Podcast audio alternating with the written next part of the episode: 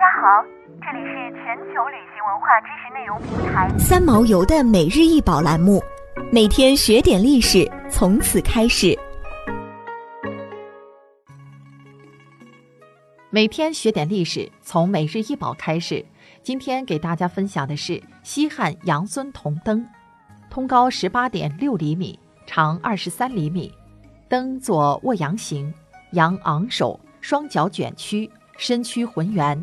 短尾，羊背和身躯分柱，颈后置火钮，可将羊背向上翻开，平放于羊头上作为灯盘。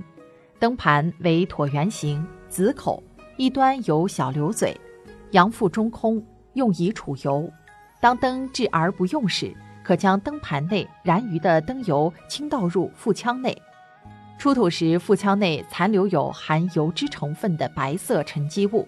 可见其用途是储存灯油。使用灯具时，提拉羊臀上的小钮，翻开羊背，将其平放在羊头上，就可以成为灯盘。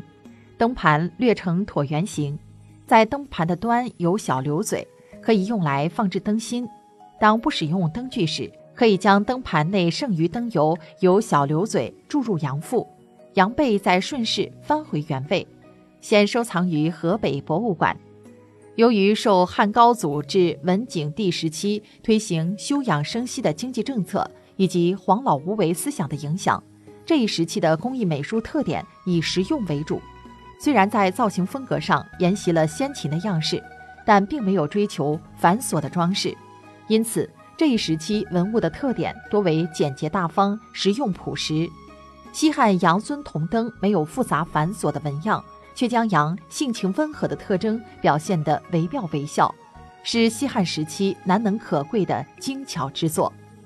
在两汉时期，活跃的社会思想影响着工艺美术的发展，因此在这一时期出现了许多热情奔放的珍品，是我们研究西汉历史和艺术领域的重要媒介。铜羊尊灯作为两汉时期的艺术珍品，能够将美学价值与实用价值融合在一起。这不仅能够表现出这一时期艺术工艺的高超，更能显示两汉时期汉代人对各种文化的包容和稳重。